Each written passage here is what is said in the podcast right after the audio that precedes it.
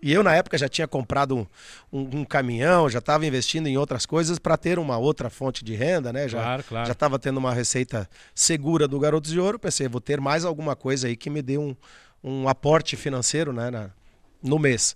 E aí coloquei um caminhão para rodar e como não é nosso mercado, já não deu muito certo. O cara já não entende muito, estava pagando pagando 30 e ganhando 25, às vezes jeito. né, pagava 40 e ganhava 20, e assim ia. Daí o Ayrton viu aquela situação, ó, me dá esse caminhão para cá e, e eu te dou 10% do Garotos de Ouro. Na época avali- avaliado em 3 milhões. Garotos de Ouro avaliado em 3 milhões. Falei, cara, tô só me incomodando mesmo com esse caminhão. Infelizmente foi um tiro no pé que eu dei, não sei lidar com isso. E com música foi a vida inteira até então, né? Tava, tava lidando.